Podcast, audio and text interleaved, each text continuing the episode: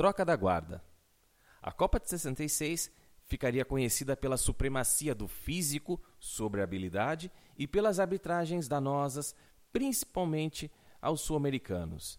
Mas também influiu taticamente no futebol, pois mostrou que o jogo aguerrido e a tática de cruzamentos, os chuveirinhos, buscando ataques altos, poderia levar um time ao título. Para o Brasil, ficou a lição de que não deveria mais se considerar o melhor do mundo.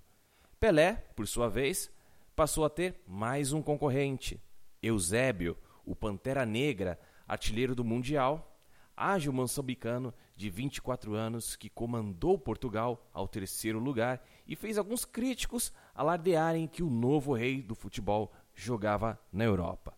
O tempo mostrou que estavam enganados.